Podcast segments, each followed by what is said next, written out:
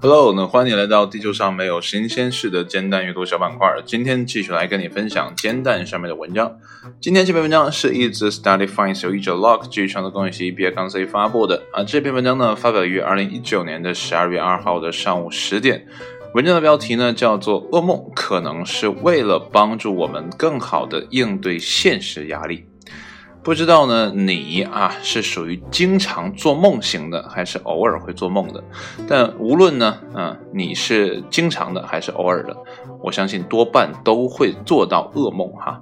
不过呢，随着时间的推移，噩梦的内容呢，我相信也不会太一样。就拿我自己来说呢，小的时候的噩梦呢，多半是因为看完恐怖片啊，做了一些噩梦。那到大了之后呢，啊。虽然还是不敢看恐怖片哈，但起码呢不会做啊相关的梦了。但，呃，现在的噩梦呢可能更真实一些。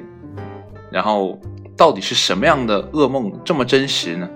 那留一个关子啊，卖一个关子。一会儿呢，在弹友的留言当中呢，我来跟你说一下。因为呢，我跟一个弹友的感受是非常非常的像的。那好了，闲话少叙吧，来看正文是怎么说的。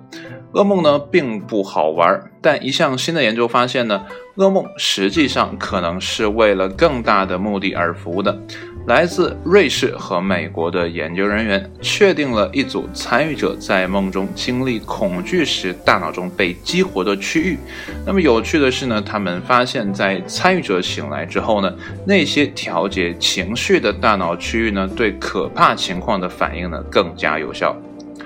总而言之，研究团队相信他们的发现证实了梦会帮助我们的大脑准备应对现实世界的压力情况的理论。因此呢，这项研究为许多基于梦的治疗焦虑方法呢打开了大门。梦已经成为神经科学界研究的热门话题。就在最近，人们发现某些大脑区域负责梦的形成。此外呢，不同的大脑区域被激活取决于一个人正在经历的梦的类型。日内瓦大学的研究人员佩罗加姆夫罗斯啊，这是一个很长的名字啊，连点都没有啊，在一份新闻稿中说到呢。我们对恐惧特别感兴趣啊！当我们做噩梦时，我们大脑的哪些区域被激活了呢？在这项研究中，十八名参与者呢被聚集在一起进行睡眠实验。在安装了脑电图电极后呢，为了测量大脑活动，参与者在一个晚上被多次从睡眠中唤醒。我觉得这个，如果你是给我钱的话呢，我兴许会考虑哈去参加一下这样的实验。但如果说你说不给钱，我想我应该不会去。这一宿好觉啊就被你这样的搅乱了！而我们继续刚才是我插的啊。那每次呢，他们都会被问到一系列问题。那比如你做梦了吗？啊，如果做了梦啊，你感觉到害怕吗？佩罗加姆夫罗斯呢解释道。通过分析基于参与者反应的大脑活动，我们确定了两个与梦中恐惧感的诱发有关的大脑区域啊，分别是什么呢？啊，脑岛和扣带皮层。这个脑岛的岛呢，就是啊岛屿的岛。那扣带皮层呢？这个扣呢是扣子的扣，带呢就是带什么东西的那个带啊，或者说皮带的那个带啊。当我们呢唤醒啊醒着的时候啊。脑岛呢也参与情绪的评估和调节。当我们开始感到害怕的时候呢，脑岛呢就会自动激活。那另一方面呢，扣带皮层呢在面临威胁时呢，帮助控制反应。佩罗加姆夫罗斯补充道。我们第一次确定了做梦时恐惧的神经相关性，并观察到，在睡眠和清醒状态下经历恐惧时呢，大脑中相似的区域啊被激活了。那么接下来，研究小组呢想要研究做梦时感到的恐惧和清醒时感到的情绪之间可能存在的关系。于是呢，他们向八十九名参与者呢发了一本啊。梦境日记啊，让他们记录一整个星期。那么参与者呢，被要求写下一周中每天做的梦和感受。那么七天之后呢，每个参与者呢都被放置在一个核磁共振仪中，并被展示了一系列的图像。这是后续后续的一个回访哈。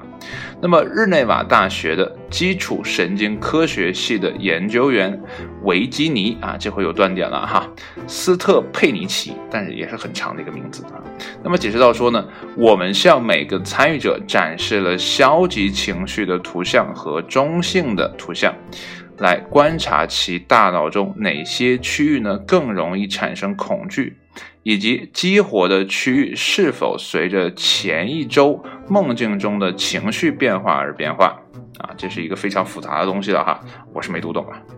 那么在这一阶段的研究中呢，研究人员对大脑中通常与情绪相关的区域呢特别的感兴趣。那比如呢，脑岛啊、杏仁核、脑前额叶皮质啊、这个外皮啊、脑前额叶外皮和扣带皮层。那斯特佩尼奇呢，继续说道：“我们发现呢，一个人在梦中感到恐惧的时间越长，那么当其看到情绪消极的图片时呢，他的脑岛和扣带皮层和杏仁核的活动呢就会越少。此外呢，在恐惧的情况下呢，内侧脑前额外皮呢，啊，sorry。”内侧脑前额叶外皮啊，少了个字啊的活动呢，会抑制杏仁核。那么这种活动呢，与做噩梦的次数成正比。然而，佩罗加姆夫罗斯呢总结道：“我们相信，如果噩梦带来的恐惧超过了某个阈值，那它就会失去作为情绪调节器的有益作用。”说实话，这篇文章读到最后呢，我有点蒙圈哈。不过呢，他说了啊，这个。噩梦呢，是来帮我们更好的应对现实压力。你只要记住这个标题呢，我觉得就已经啊足够了。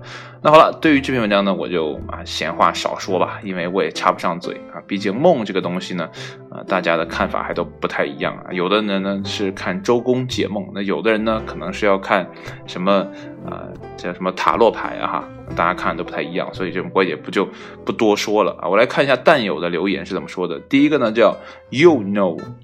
呃，who 还是 what 啊？I don't know，被挡上了。他说呢，呃，梦见在老居民楼里，楼上有人在吵架，啊，呃，才意识到为什么我的天才女友啊，这是一部电视剧还是一个小说还是什么东西呢？我不知道哈，反正这有个书名号叫《我的天才女友》中呢，呃，莉拉和埃莱姆童年的生活呢，让我那么感触。那么一样的筒子楼啊，我们的更混乱。那么从一楼到四楼啊，三楼的邻居的继父呢，曾追打着小孩儿啊，小孩子下楼。那么二楼的小孩子呢，啊，癫痫死了。那么二楼的同学呢，吸毒死了。那么大年夜里呢，有人拿着盆啊敲，然后说呢，没法过年，啊，这是一个。怎么讲？这样的梦还是别梦好了。这好像是一个啊记忆哈，不断的在你脑子里啊重复、重复再重复，啊，真的是很麻烦啊。接下来呢，我就要说到了，叫冥王星最萌啊，冥王星最萌。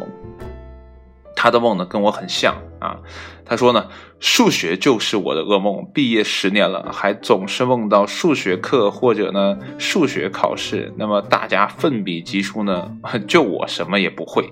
说实话，我做噩梦呢，我之前好像也说过哈，我的噩梦就是梦到自己要考试，他这呢可能更单一一些，就是数学。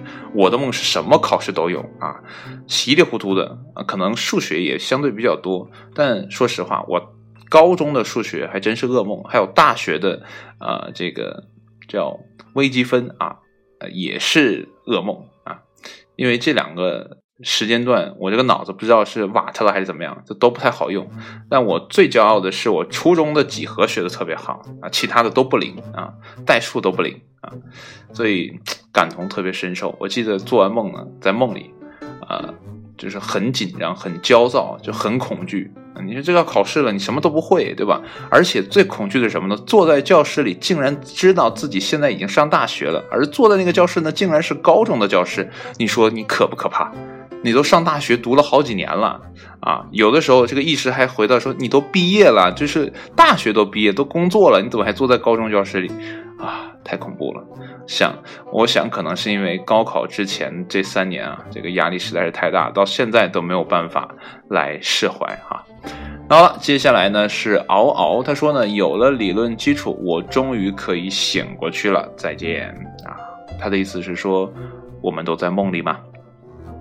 嗯，呃，我看看还有没有了。嗯，好了，来一个这个吧，这叫 K A W A B A 卡哇吧。啊，是这么说吗？他说我昨晚梦到呢，交差的时候呢，被老板指出错误，但接下来呢，哎，我却直接回家了。这是呃这段时间做过的最好的梦。看有的时候啊，刚开始可能是一个噩梦哈，被老老板指出来了，你做错了，嗯，突然一下就到家了。哎，这个梦确实呃也不错哈。然后呢，接下来是 Cocomi，他说呢，那其实啊说。那其实说啊，开始做噩梦是最近压力大了，是对的吗？啊，I don't know，什么意思？我我翻译一下，可能是啊，这个做噩梦说明了你现在压力大啊，这是一个前后的啊因果的这样的一个关系。好啦，这样这个蛋友的留言呢，我就给你说到这儿了哈。我不知道你对于噩梦是一个什么样的感受哈，反正我觉得噩梦嘛。还是少做的好啊！白天都已经够够恐怖的了，晚上你再不是做点美梦，对不对？啊，多糟糕啊！好了，继续来跟你啊聊一下今天的啊一些啊其他文章的标题和副标题。那第一篇呢，又啊叫做又一百条冷知识二啊。那显然呢，一我错过了，因为我好几天没读煎蛋了。啊，副标题呢叫做蜜蜂能够飞得比喜马拉雅山还要高。哇哦！其实我一直很好奇一个事情哈，就是有的时候坐公交嘛，会看到一些飞行的啊动物啊或者昆虫，在这个车厢里。那你说它飞出车之外呢，它应该是保持跟车同样的速度吗？还是说呃就跟外面的速度一下子就嗖的一下掉到后面了呢？呃，说实话我很苦恼啊，很苦恼，不知道你能不能帮我解释一下？啊，接下来呢，标题叫做“用香蕉作物制造可降解的生物塑料”。喂，这个不错哈。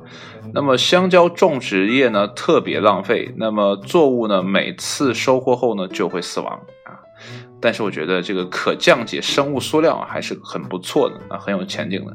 接下来的文章呢叫做“随着气温升高，小丑鱼小丑鱼啊”。不是小丑鱼啊，是小丑鱼尼莫们正在面临灭绝啊！这个尼莫就是《海底总动员》吧？啊，迪士尼拍的，里面这个主人公尼莫啊。